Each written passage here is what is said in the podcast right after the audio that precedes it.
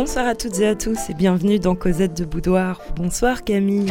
Bonsoir Hélène, bonsoir à toutes et à tous. Nous nous retrouvons donc ce soir pour une émission intitulée Coquet et autres mignons. Et oui, chère auditorice, c'est bel et bien une émission sur la coquetterie masculine. On a décidé de s'intéresser à ce thème car habituellement, la beauté valorise le genre féminin au point parfois d'en apparaître comme l'achèvement. Pourtant, la coquetterie masculine est une nouveauté qui va être liée à l'évolution des mœurs et à la montée de l'individualisme, avec cette volonté de plaire à soi-même. En fait, ça commence à la fin du Moyen Âge, où on va avoir dans le vêtement masculin l'introduction d'une certaine exubérance. Ça devient un phénomène de plus en plus collectif, et c'est comme ça que naît la mode dans l'histoire du costume. La mode, ça a une double logique, celle de l'éphémère, plus celle de la fantaisie esthétique, et pendant une longue période, c'est le genre masculin euh, dans lequel va se développer cette mode. C'est indissociable de la modernité et surtout de cette euh, période de la Renaissance où le désir de nouveauté devient un peu la, la pierre de touche de l'élégance. Alors, qu'on soit d'accord, ça concerne plutôt les élites. Oui, aujourd'hui, on va parler de groupes sociaux privilégiés puisque c'est un comportement social et des moyens mis en œuvre pour se distinguer finalement du collectif, de la masse. Cette spéciale coquetterie masculine, finalement, c'est une histoire de recherche de singularité dans l'apparence, mais aussi ça dit beaucoup de choses sur le genre masculin et comment il a pu être performé tout au long de l'histoire. Hmm. On va peut-être commencer par une liste d'expressions. Comme à notre habitude, c'est la tradition cette émission. Voyons un petit peu comment on désigne les coquets et autres mignons à travers l'histoire. Attifé, Bélitre, Bragard, Bravache, Curl Darling, Cuidero, Coquet, Cocher, Cocard, Cocardo, Coq Plumet, Damel, Damelot, Dameret, Dorelot, Douillet, Élégant, Fêté, Fardé, Fleureur, Frisque, Frisé, Fraisé, Fringueux, Fringueur, Fringueret, Fringereux, Fringard, Galant, Gent, Gorier, Gorgias, Gaudronné, Incroyable, Lest, Libertin, Macaroni, Marjolais, Marmousset, Merveilleux, Mignon, Mignard, Mignot, Muscadin, Muguet, Musquet, Masqué, Petit Marquis, Petit Maître, Pimpant, Salbreneau, Rouet, Ruffian.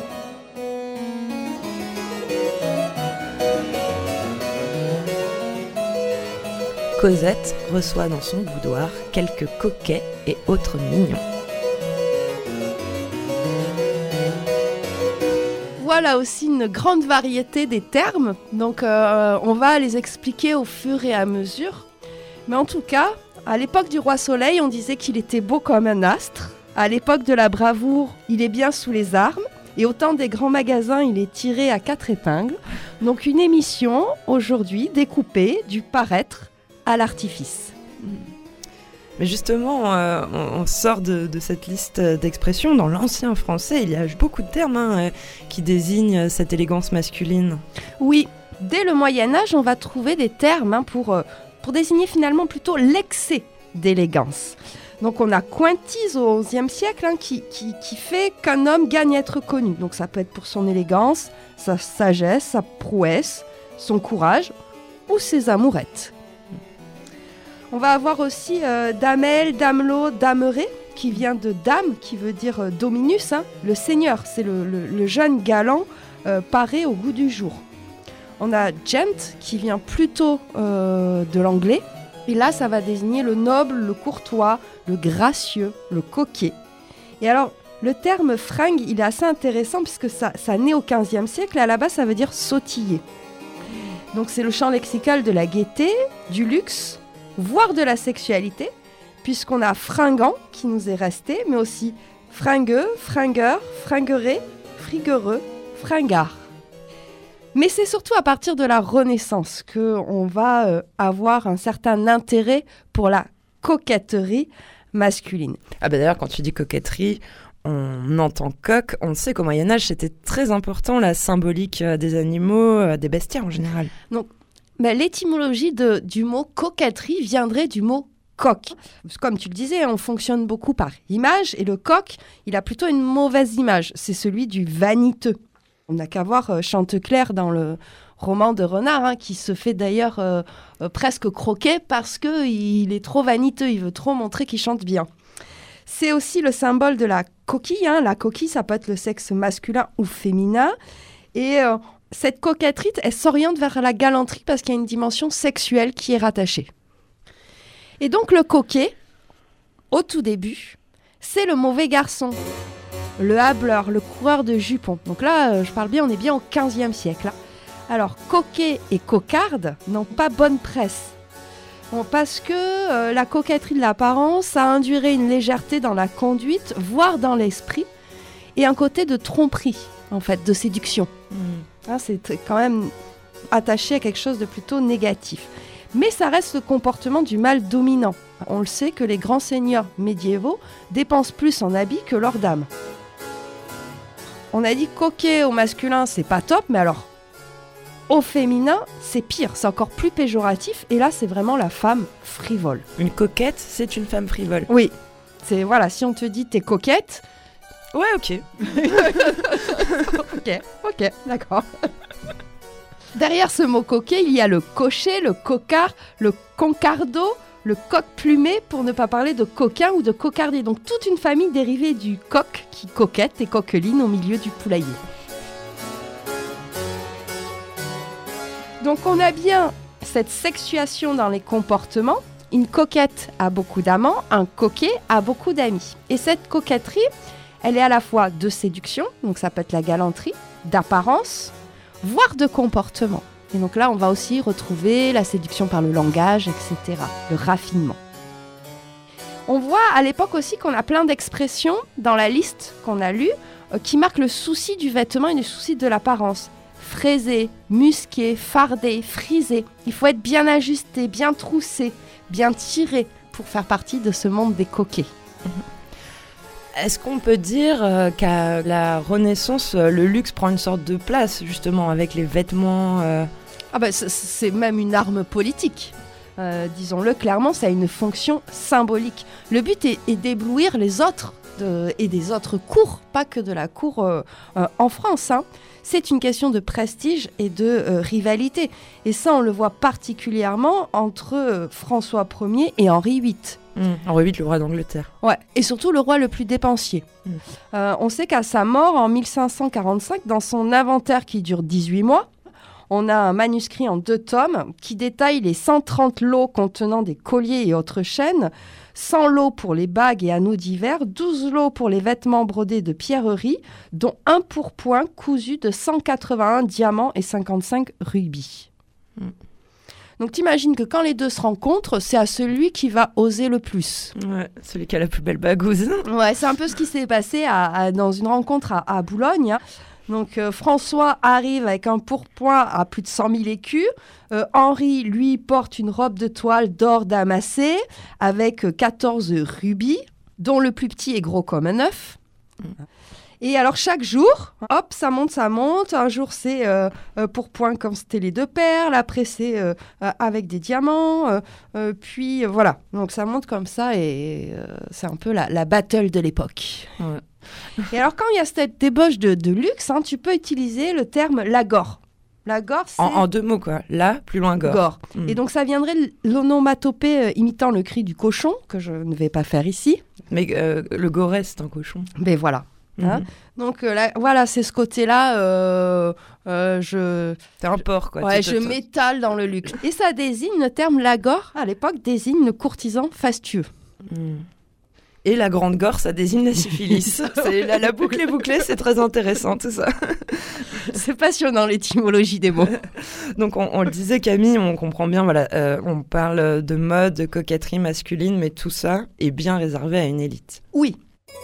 Il y a même des édits pour un petit peu limiter cette outrance. Mais les édits sont peu efficaces, hein. c'est ce qu'on appelle les lois euh, somptuaires qui interdisent certaines étoffes ou certaines matières lorsque tu n'es pas noble.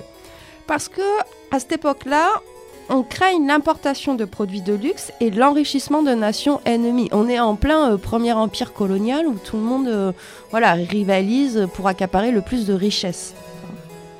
Certes, ça va avoir un petit effet où on va moins porter de bijoux, mais du coup on compense par les vêtements.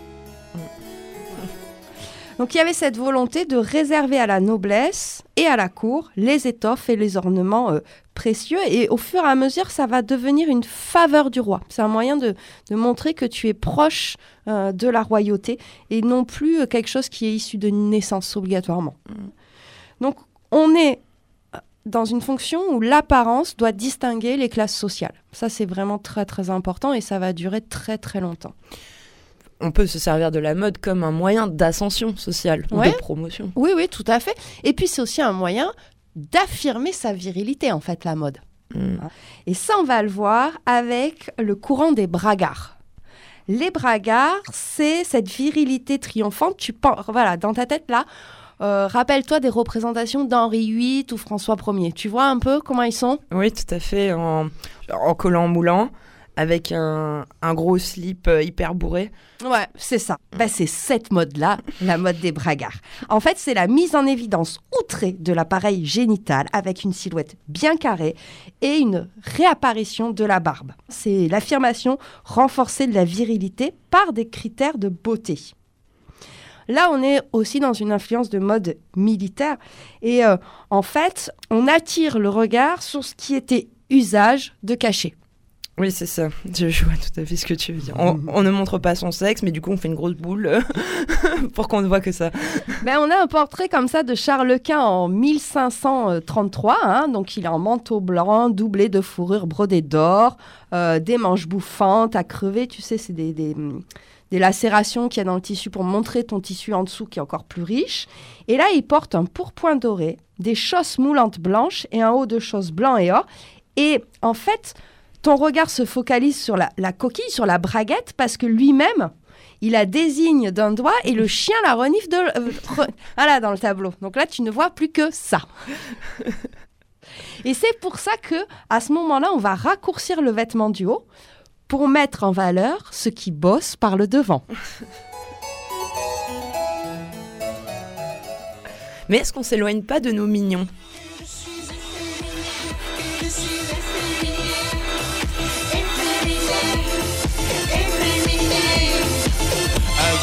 Grosses couilles. Je vais à casino avec mes grosses couilles. J'achète mon Kinder Bueno avec mes grosses couilles. J'appelle avec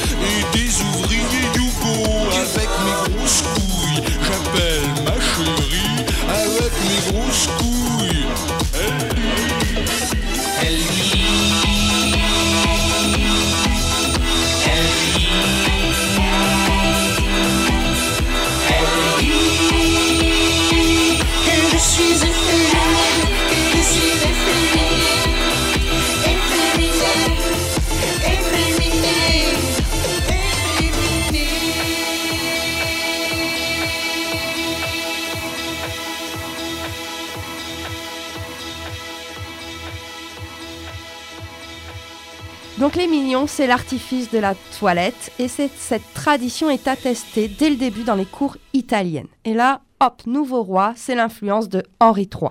Mm. Donc Henri III, il était jugé un petit peu délicat, il porte des habits brodés d'or, euh, pierreries, etc.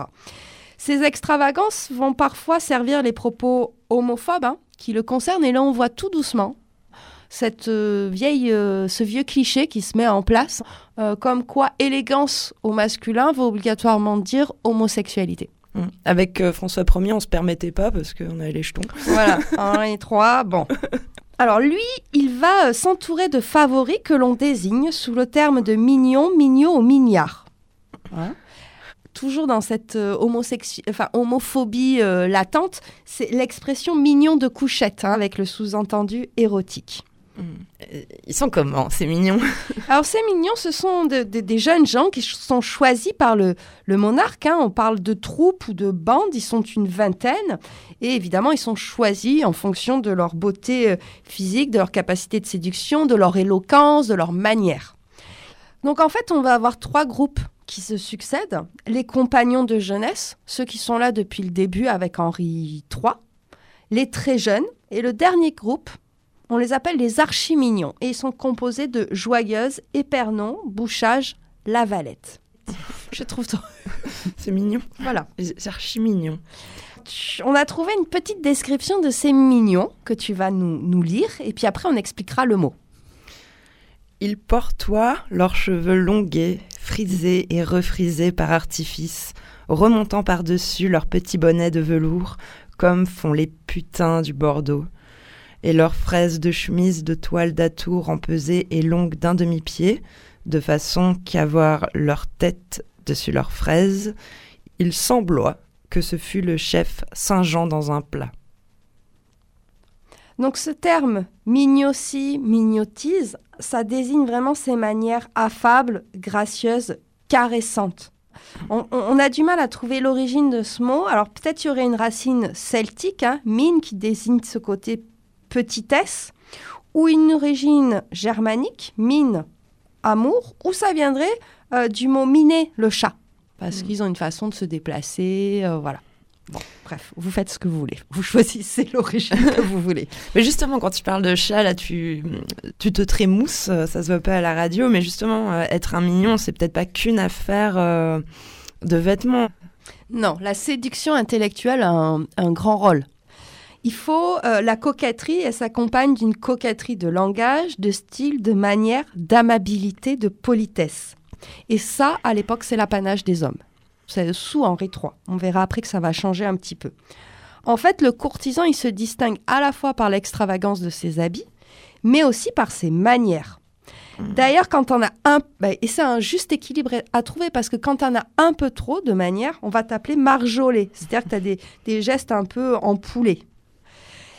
Tiens, on va retrouver Rabelais. Rabelais qui nous dit que pour les manières de la cour, il y faut chiabrener avec ses femmes, manie, mana, chabrena, révérence, double reprise, l'accolade, la frésurade, baise la main de votre mestri, de votre mestra, vous soyez tarabin, tarabas, Brenne, c'est la mère d'Arouan, touchiassé et vrenillé. Donc là, il se moque hein, de toutes ces manières un petit peu euh, euh, surjouées pour notre Rabelais qui était un homme très terre à terre. Mais finalement, ils sont un peu rejetés du monde euh, des hommes, du coup, on peut le dire du monde des hommes des vrais, tu vois. Oui, ils sont vraiment perçus comme des hommes dénaturés parce qu'ils usent des artifices, les phares, les pastilles, les cheveux poudrés, qui étaient l'usage des femmes. Et ça, voilà, euh, ça ne convient pas dans cette euh, mise en place du, du genre masculin traditionnel normé. Euh, on va condamner la mollesse de leurs gestes, de leur voix, l'absence d'énergie, leur manque d'assurance. Pourtant, euh, ils vont faire la transition, c'est mignon, entre le, chevalier du Moyen Âge et euh, l'honnête homme du XVIIe siècle. Ils sont entre, c'est entre deux ces deux figures. Mais cette décrédibilisation des mignons, on va le trouver dans ce poème anonyme qui montre bien que ce trouble dans le genre met mal à l'aise la société chrétienne, euh, royale, française de l'époque. Ce petit popeline, frisé, fraisé, blondiné, dont la reluisante face fait même honte à la glace, et la délicate peau au plus beau teint d'un tableau. Ce muguet dont la parole est blaise, mignarde et molle, le pied duquel, en marchant, nierait un œuf escachant, l'autre jour prit fantaisie de s'épouser un mari, vêtu aussi proprement, peu s'en faut que son galant, et venant devant le temple, le prêtre qui les contemple demande facétieux Quel est l'époux de vous deux?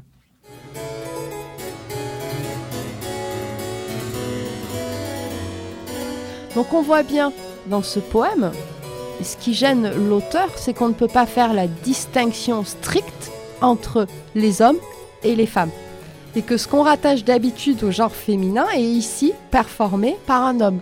Et donc trouble dans le genre, et ça, alors là, l'église et tout, là, ils sont en panique totale, ils sont en PLS, ils savent plus quoi faire. Catastrophe. Catastrophe. Et puis là, on retrouve aussi hein, cette homophobie euh, qui fait l'époux, etc. C'est ex- Enfin, tu te dis, euh, de la Renaissance à aujourd'hui, on n'a pas évolué là-dessus, quoi.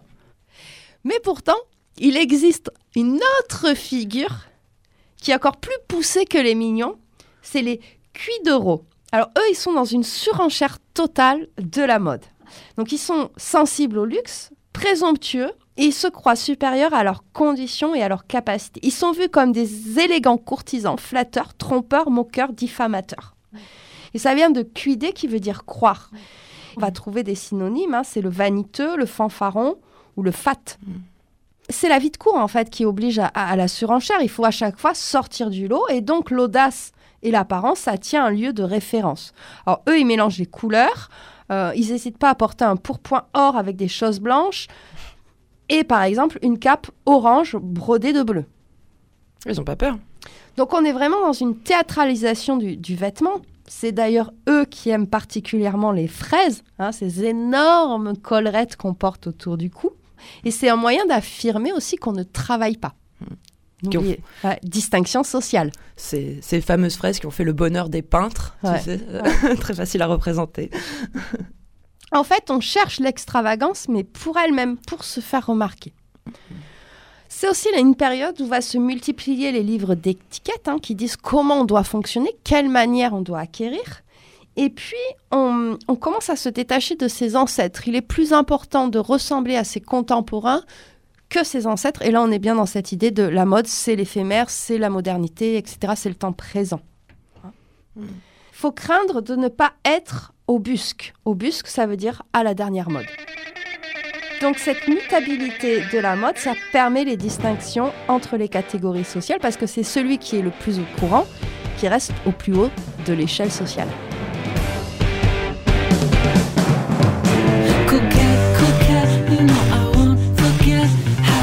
Me strange to prove you were mythical. Oh my coquette, you used my voice as your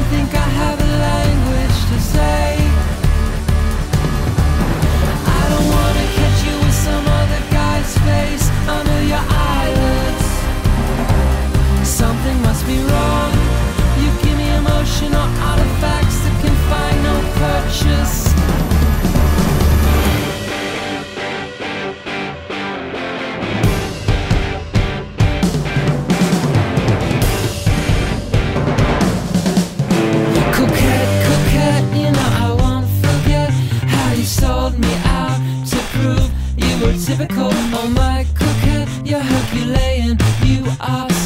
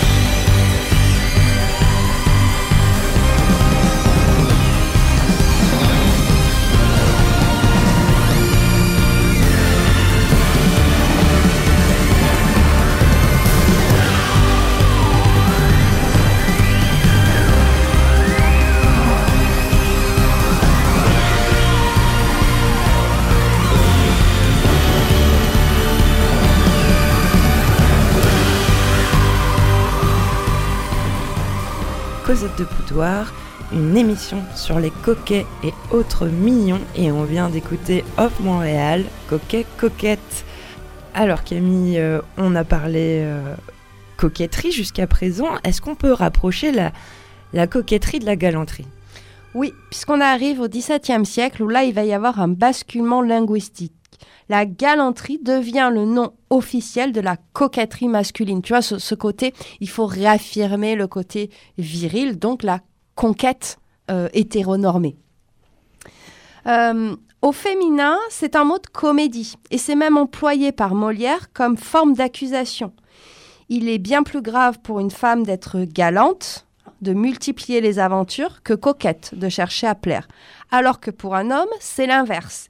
La galanterie est mieux vu- vue, l'art de plaire à tous, que la coquetterie qui utilise des tr- stratagèmes et des artifices féminins.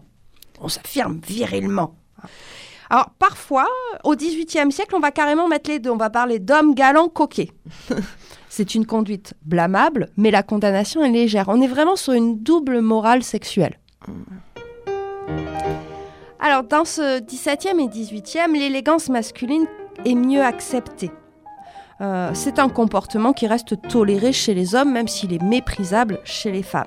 Et on va voir, on a toute une série d'expressions pour désigner en fait cette élégance masculine. Donc, on peut être un miroir à putain, À jeter au moule. Être joli comme un cœur, Cet habit vous a fait comme un cire. On peut être brave comme un bourreau qui a fait Pâques, Être bien sous les armes.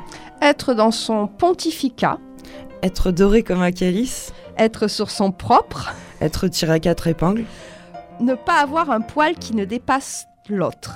Bon, ça, on les retrouve encore, hein, les derniers. Oui, il y en a certaines euh, qui ont traversé euh, l'histoire. Et alors, dans ce 17e, 18e, c'est l'arrivée de nouvelles figures. Le fanfaron, le marmoussé, le petit maître, le petit marquis. On connaît bien le fanfaron, mais tu nous expliqueras euh, les autres tout à l'heure. Mais juste avant, j'ai une question. Est-ce qu'on peut voir finalement tous ces raffinements comme une forme de provocation Oui, surtout avec un petit peu euh, la mise en place euh, des idées du siècle des Lumières, où on commence à questionner l'autorité de l'Église, euh, l'autorité royale. Hein, ça, ça peut devenir une provocation. C'est aussi l'apparition d'une littérature libertine, où les excès en matière de vêtements, hein, la coquetterie, de conduite, le libertinage, de religion, l'athéisme, sont une forme d'opposition au euh, convenu et à l'imposé. Et donc, tous ces bravaches, fanfarons et matamores vont être suspectés d'impiétie, c'est-à-dire d'être non-croyants ou de manquer de respect à, à l'Église. Même porter une moustache en croc peut être perçu comme une forme de subversion spirituelle. C'est quoi en croc? C'est-à-dire euh, quand tu retrousses les, les, Ah, bouts, là, À la Dali à la Dali un petit peu. D'ailleurs, si tu retrousses les pointes de ta moustache lorsque tu, te- tu parles à un supérieur, c'est vu comme une impolitesse. Ah. Tout comme faire des grimaces ou craquer ses doigts pendant une conversation. D'ailleurs, on devrait interdire aux gens de craquer leurs doigts. D'accord. on, va, on va proposer ça. Là, ces petites intolérances comme ça. Donc ce, ce courant de libre pensée, c'est un peu le luxe du jeune seigneur. Parce que on ne peut manger une omelette en carême que si on est habillé de velours. En gros, si tu as la thune pour le faire, c'est qu'on va pas beaucoup t'embêter. Hum, Et puis c'est aussi le, le signe d'un changement de, de mentalité. hein. Prendre soin de soi, c'est un signe d'amour propre et ça peut être une- perçu comme une opposition à un conformisme ambiant. Celui des médieux. Voilà. Non, Et oui, puisque tu préfères à, tu préfères ta petite gueule. à lui. Et donc, c'est c'est dans, dans ce, ce- ce monde-là et ces mentalités-là qu'arrive euh, le beau visage du galant du fanfaron.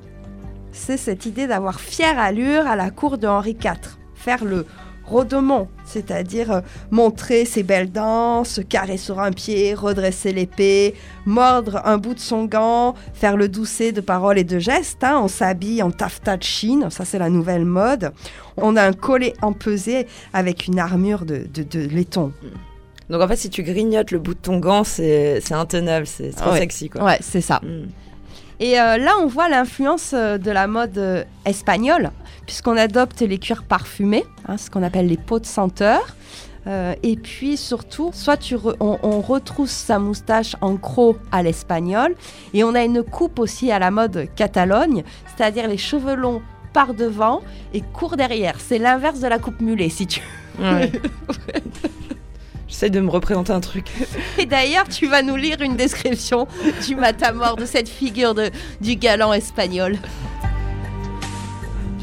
Ils font à tout propos des rodomontades, qu'on dirait, à les ouïr parler, qu'ils avaleraient des charrettes ferrées, prendraient la lune avec les dents, mettraient le soleil en capilotade, que si on demandait à tel pipeur preneur de papillons, vrai protté de cour, pourquoi ils changent si souvent de face et de grimace, ils vous répondront que leur habit, leur démarche et leur barbe est à l'espagnol. Ouais, ça, c'est un petit extrait euh, du courtisan à la mode qui date de 1635. Et donc ce style martial, on va aussi le retrouver dans les personnages de la littérature. hein. Je pense chez Corneille, on a cette figure comme ça, un peu du, du, du fanfaron. Et euh, tu nous parlais de moustache et finalement la, la barbe, euh, on la croise déjà. Mais oui, puisque la barbe, c'est la virilité, la puissance, l'autorité, mais aussi la barbarie, l'animalité et la rugosité. En fait, on va avoir deux grandes tendances dans la coquetterie masculine, ou plutôt dans l'histoire de la coquetterie masculine. Soit on affirme la barbe, soit on l'atténue. Hein, et ça, ça dépend un peu des, des rois. Parce que Louis XIII, euh, il était un peu imberbe, donc il n'a pas eu de barbe. Donc là, c'est une période où on va pas la mettre en avant. Voilà. Chacun euh, met sa patte. Je réfléchis à notre époque, puisque du coup, c'est la mode est quand même aux grosses beubards, et je me dis, tiens, on n'a pas droit qu'à une grosse beubarde. Je réfléchis euh, aux, différents facteurs. Virilité, puissance, autorité. Ouais. Voilà. Euh, la barbe est très importante puisqu'en 1637, on va avoir un édit qui réglemente un peu et qui crée le corps des barbiers barbants. Alors dans ces barbiers barbants, ça sent le mauvais jeu de mots, il y a les barbiers perruquiers qui sont différents des barbiers chirurgiens. C'est très important comme nuance pour l'avenir de l'humanité. Les barbiers perruquiers, eux, ils, ils font le poil et les perruques. Ils tiennent des étuves et ils sont autorisés à vendre des poudres, des opiats pour les dents, des savonnettes, des pommades et autres senteurs et essences, à laver les mains et généralement tout ce qui est propre pour l'ornement, la propreté et la netteté du corps humain. Ok. Le barbier chirurgien, il t'opère. Voilà. Mais bon, s'il a suffi la même formation que le barbier perruquier, À voir. à voir. On parlait de moustache tout à l'heure, il y a deux modes, là aussi, deux tendances, notamment sous Louis XIII, hein, si on reste chez lui, sous son règne. Soit on la porte fine comme un trait de sourcil, Oui. ça c'est à la mode en 1640. Ça va, euh, Louis XIV aimera bien hein, ce style de moustache aussi. Soit ben, on la porte à l'espagnol retroussée, ça c'est plutôt euh, les mousquetaires euh, dans, dans Ah oui. notre imaginaire. Oui. Alors par contre, cette euh, moustache euh, travaillée à l'espagnol, elle, elle demande beaucoup de, soins. hein. Il faut avoir un petit fuseau en cuivre chauffé. La nuit, on l'entortille dans un petit cordon. Voilà, c'est un vrai euh, job. D'ailleurs, on dit que la moustache est civilisée en trois degrés. Il y a la négligence premier degré, négligence du poil soumis à la nature, degré zéro. Deuxième degré, soins élémentaires qui donnent à la moustache un aspect cultivé. T'en prends soin. Et alors, troisième degré, c'est la grâce qui échappe à la raison. Waouh Tellement, euh, tellement c'est important, quoi. Et on va vraiment avoir une prolifération de la moustache au XVIIe siècle. Alors, faut faire attention parce que dans les textes, la moustache, ça peut aussi désigner les cheveux qu'on se laisse pousser le long des tempes ou, ou la frange. Ok. Donc, prolifération, on ne sait pas trop. En tout cas, chez certains nobles, euh, il y a la tradition aussi de s'épiler les sourcils ou de s'épiler en entier. Et on le sait, hein, puisque le mariage du marquis de Valençay offrit le spectacle d'une épilation complète suivant les règles de la plus brillante galanterie du temps. Ah. Et la moustache euh, CGT, on en fait quoi? Elle n'est pas encore arrivée. Mignons, muscadins, marmoussés, muguets et autres coquets débarquent dans notre boudoir pour une émission spéciale sur l'histoire de la coquetterie masculine. Camille, puisqu'on consacre une émission aux coquets et autres mignons, si tu nous parlais des marmoussets maintenant. Alors, le marmousset, ah, donc on avait vu cette figure un peu du fanfaron, un peu viril. Oui, on- quand on dit fanfaronner, on est toujours euh, Ouais. sous le même terme en Voilà. fait. Et donc, ce marmousset, c'est ce jeune gascon, tu vois, Mhm. qui s'est laissé gagner par les raffinements de la cour. Ah, Il aurait pu devenir fanfaron, mais finalement, il, a, il est tombé dans le côté euh, obscur. Et oui, si on reprend hein, les, les stéréotypes de l'époque par rapport aux normes viriles qui se mettent en place. oui. Alors ce marmousset, c'est, il aime la science des couleurs, la chromatique. Il collectionne les amis comme les meubles. Il manque parfois de discernement. Son but est toujours intéressé et il a de l'ambition. On le voit transparaître un peu dans les textes de Fénelon, Mm. par exemple. D'ailleurs, ce, ce marmousset, euh, il porte souvent des bas, voilà, des bas qui accompagnent ses chausses. Et euh, ces couleurs des bas, à l'époque, ont une variété euh, plutôt sympa au niveau des, noms. Donc, on vous en a trouvé quelques-uns dans, dans Cyrano de Bergerac. Hein. Baise-moi ma mignonne, ça c'est une couleur. Une autre couleur, ventre de biche. hein. Espagnol malade. couleur de faute de pisser. Couleur euh, veuve réjouie. Alors celui-là c'est mon préféré, couleur vérole. Ou couleur merde d'enfant.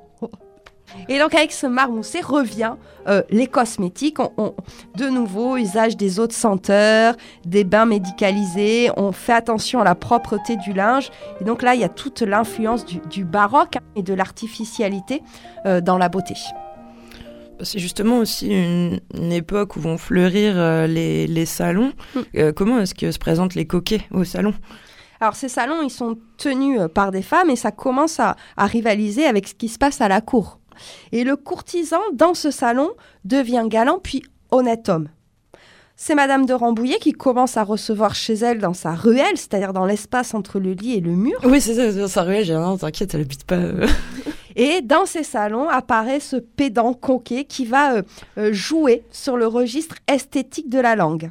Déjà, il aime parler en latin, euh, parce que c'est une forme de coquetterie, même si la cour va se colorer euh, d'italien avec les fils de, de Catherine de Médicis, et notamment au niveau des tics de langage.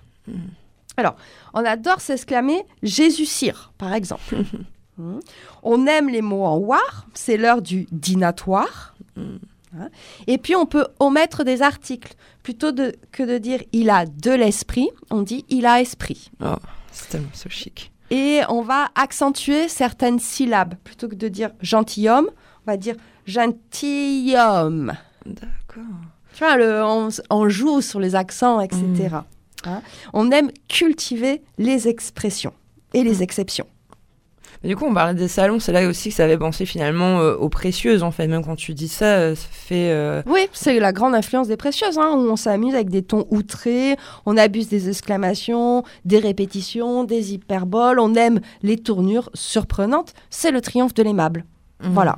La société de cours du 17e et du 18e, on aime euh, cet échange social et euh, cet esprit de sociabilité se caractérise par l'aimable.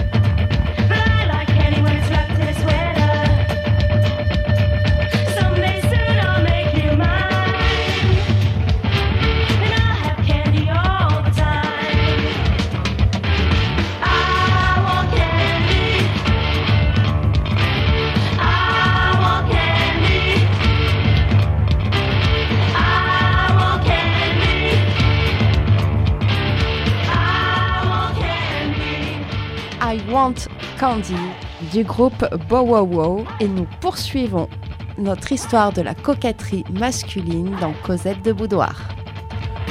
Bah maintenant, on va arriver à l'époque euh, perruque et talons rouges, Camille. Oui, tout à fait. Perruque et talons rouges, ben, c'est-à-dire c'est le règne de Louis XIV qui va inaugurer un nouveau type d'élégance. Alors on a moins de prise avec le luxe, mais plus de variations dans la mode selon les lieux, selon les classes sociales, les saisons et les événements de la vie. En fait, être élégant, c'est savoir s'adapter aux circonstances. Lieu de prestige ou lieu de repos, période de paix ou de guerre, saison de campagne, plutôt l'été, ou de la galanterie, plutôt l'hiver. Et la coquetterie est toute rancière et revendiquée comme telle. On multiplie les habits et les coupes. Le courtisan de haut vol doit avoir une garde-robe solide. Parce que l'habit du printemps n'est pas celui d'été. L'habit de deuil, lui aussi, est codifié selon les degrés de proximité avec le défunt. On va user, des fards, des mouches, des parfums. Et la fracture sociale est manifestée par les vêtements et aussi par les matières et les couleurs, où là, il y a tout aussi une hiérarchie en fonction d'où tu appartiens. Tu, tu, tu vas privilégier telle ou telle matière ou telle et telle couleur. Euh, C'est là que la perruque fait sa grande euh, entrée. hein, Oui, sous La 14. perruque, c'est le symbole du règne de Louis XIV. Est-ce que c'est parce que les rois se doivent de porter les cheveux longs? Est-ce que c'était pour cacher une calvitie ou imiter une belle chevelure? En fait, Louis XIV, il va se faire raser les cheveux définitivement lorsqu'il adopte euh, la perruque quotidiennement. Ça fait partie de son rituel hein, du, du lever et ça rentre dans la mise en scène de la virilité et de la majesté. C'est une dimension économique non négligeable puisque ça va s'exporter dans toute l'Europe et même les ecclésiastiques se mettent à porter des perruques courtes. L'usage de la poudre, hein, l'usage des perruques blanches, c'est plutôt au XVIIIe siècle. Euh, voilà. Après, il y a plusieurs types de perruques qui est lié à la fonction ou à l'activité sociale. Tu vas avoir des perruques d'abbé à tonsure pour les ecclésiastiques, des euh, perruques en bonnet sans queue pour les bourgeois. Euh, pour les magistrats, ça va plutôt être carré, non noué. Pour les militaires, des perruques à la brigadière. Et pour le courtisan, alors là, des perruques à nœuds, à deux queues, naissantes, catogan. Et ça va devenir aussi un super sujet de caricature à l'époque, notamment pour décrédibiliser la noblesse. Bah, Merci beaucoup pour euh, ce, ce point perruque et sur le point talon rouge du coup. Ah, les courtisans de la cour se distinguent par ce fameux talon rouge qui serait une faveur du roi. Les hauts talons euh, portés par les hommes vont se répandre sous le règne de Louis XIV. Alors ce serait euh, Monsieur le frère qui aurait accentué la tendance et c'était un moyen de conserver les privilèges puisque les lois somptuaires ne marchaient de moins en moins. Hein. Alors ces talons, ils sont très travaillés aussi. L'origine des semelles, plusieurs euh, hypothèses. Donc, ce serait monsieur qui se serait aventuré dans les abattoirs un soir de carnaval, puis la cour limite. Alors, ça, on dit c'est en 1662, mais on sait qu'on a un tableau de Louis XIV où il porte déjà des bottes avec des semelles rouges en 1647. Donc, bon, c'est un peu on- Ouais. origine incertaine. On adore euh, raconter des histoires pour expliquer l'histoire. Mais en tout cas, euh, celui qui essaie au plus de se rapprocher de, de- ces codes euh, portés par euh, le roi et, sa cour très serrée, son cercle très intime, c'est le petit marquis. Le petit marquis, c'est un roturier qui a été bridé par ses lois somptuaires. Il a envie d'imiter la, cour, il partage les fantaisies de la mode sans pouvoir trop fréquenter les salons. Alors pour Molière et La Bruyère, hein, il le décrédibilise en disant il aime se parer comme une femme parce qu'il multiplie les frivolités, euh, rubans, mouches, phares, etc. Il va même faire parfois du trafic de, titres hein, pour avoir euh, des fonctions nobles, en fait pour euh, acquérir un titre de noblesse. Il va être très peu apprécié jusqu'à la fin du 18e. Au 18e, c'est peut-être là que c'est le moment où les hommes sont le plus coquets. Et peut-être que c'est là qu'on qu'arrive aussi la cravate ou le foulard, euh, que les vêtements viennent aussi s'orner de dentelle peut-être. Oui, la cravate, c'est l'autre accessoire très très important de l'élégance masculine. Donc elle commence à se répandre après la guerre de 30 ans. On ne sait pas trop d'où elle vient. euh, Donc sous Louis XV plutôt. ouais. Et on va au fur et à mesure ajouter de la dentelle. Euh, D'ailleurs, on vend pareil des nœuds tout faits. Si tu sais pas faire ton nœud de cravate, euh, voilà. Mais c'est pas une cravate. euh, Non, c'est 60, plusieurs hein. ajouts de dentelle en fait, qu'on recouvre d'une rosace. Parfois aussi, on l'enroule deux, trois fois autour du cou. En fait, c'est un grand morceau de tissu. Et puis, des fois, on rajoute un petit ruban qu'on peut nouer même à sa perruque. Hein. et ce ruban, il est nommé le solitaire et va devenir le raffinement d'une autre figure très importante de la coquetterie masculine, le petit maître. Alors ce petit maître, euh, il désigne ces jeunes gens qui, après la fronde, sont particulièrement impertinents et débauchés, et dont la coquetterie réside principalement dans leur attitude. Chapeau incliné, main dans la ceinture, épaules haussées, croisement de jambes, se caressent le menton, jouent de leur jabot, se déhanchent. C'est du style rococo. Il, il symbolise un peu ce retour à, à l'outrance avec Louis XV aussi. Hmm. Petite euh, description d'ailleurs d'un petit maître, on vous dit, hein, c'est un conseil. Ne prenez pas, jeune fille, le petit maître manqué. Il ne vit que de pastilles. Il est tout confit, tout musqué. De ses amants à l'eau de rose, la tendresse est peu de choses. On en est dupe souvent, autant en emporte le vent. Le libertin n'est pas loin, quoi, derrière le petit maître. C'est exactement ça. Il est très proche du, du libertin provocateur ou du roué hein, qui, par son insolence et son élégance, est un amateur de vices raffinés. Euh, Un débauché, quoi. oui, oui, oui. Alors le petit maître, en plus, il a un côté un peu euh, cynique, blasé, multiplie aussi ses relations. Et comme le libertin, il ne croit pas en Dieu et, et joue euh, de l'esprit, quoi. Hmm. Ce XVIIIe siècle, il est très riche en figures différentes parce que c'est aussi un, un- un siècle où il y a beaucoup de mutations euh, au niveau des mentalités, au niveau de l'économie et au niveau aussi du pouvoir De la philosophie. et de la philosophie. Donc c'est vrai qu'on voit arriver tout doucement la figure de l'honnête homme, hein, où le bourgeois en sera son, descendant. hein. Euh, alors l'honnête homme, il monte en même temps que la haute bourgeoisie, et lui, il va brouiller les règles de l'apparence parce qu'il n'est pas issu de la noblesse, mais il a euh, toute l'apparence. Et en plus, il a une certaine coquetterie intellectuelle. Et lui, ce qui l'intéresse, c'est la notion de propreté. D'où l'importance des détails, euh, les rubans, euh, voilà. En même temps, on va avoir aussi la figure du débraillé.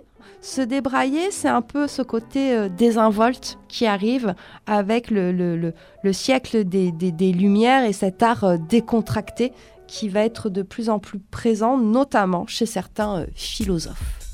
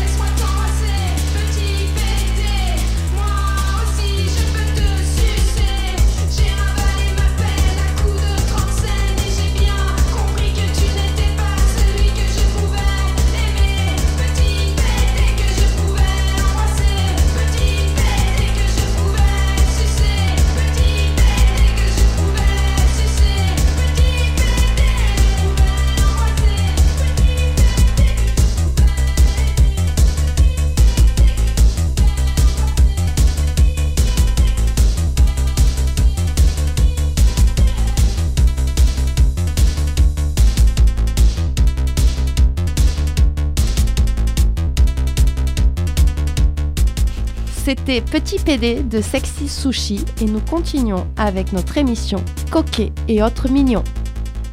En se rapprochant du XVIIIe siècle, j'ai forcément envie de te demander quelle est l'influence de la philosophie sur la mode.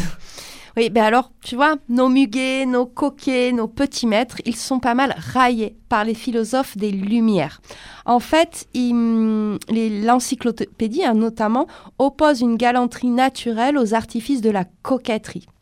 On voit aussi, là, on parlait de la figure du débraillé, l'influence de Rousseau hein, dans ses ambiances bucoliques et champêtres dans la mode.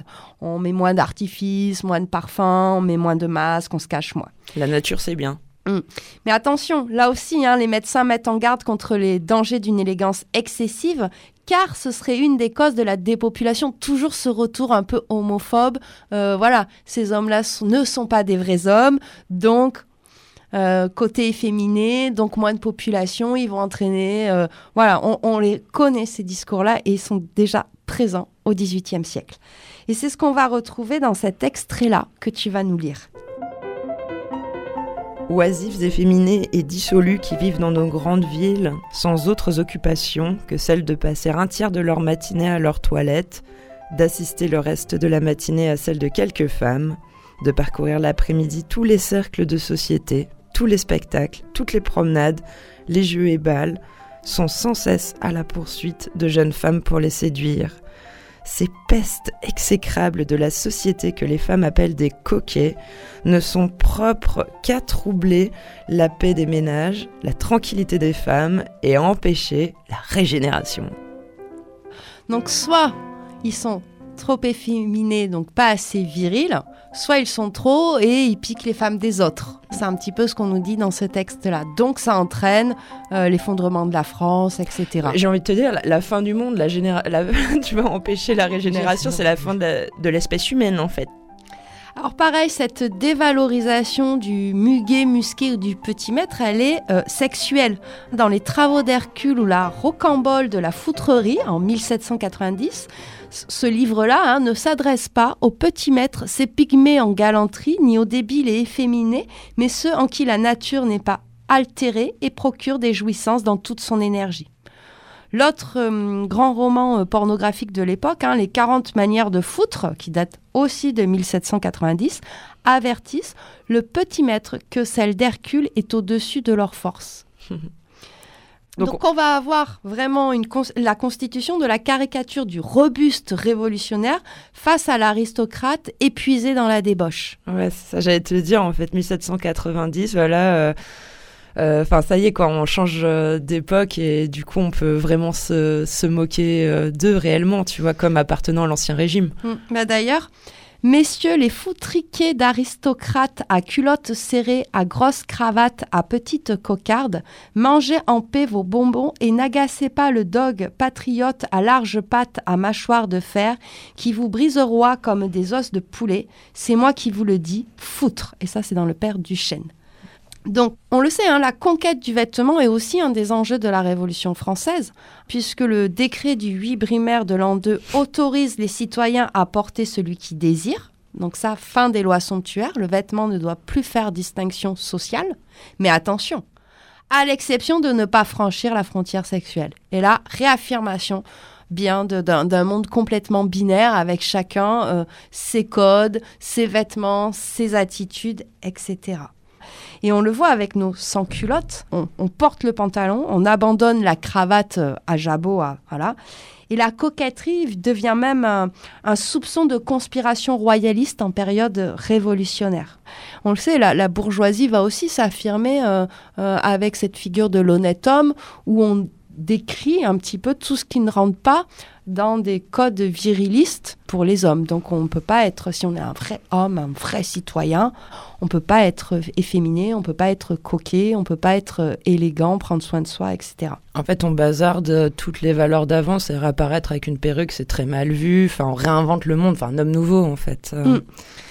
Et puis aussi, on a l'influence de, la mode anglaise qui commence à se répandre en France, hein, où on va avoir une opposition entre l'habit à la française et l'habit à l'anglaise, où euh, dans la mode anglaise, on va préférer des, matières plus solides comme le drap de laine, etc. Donc fini, la soie, les satins, qui étaient signes aussi de débauche, de décadence, de, euh, nonchalance.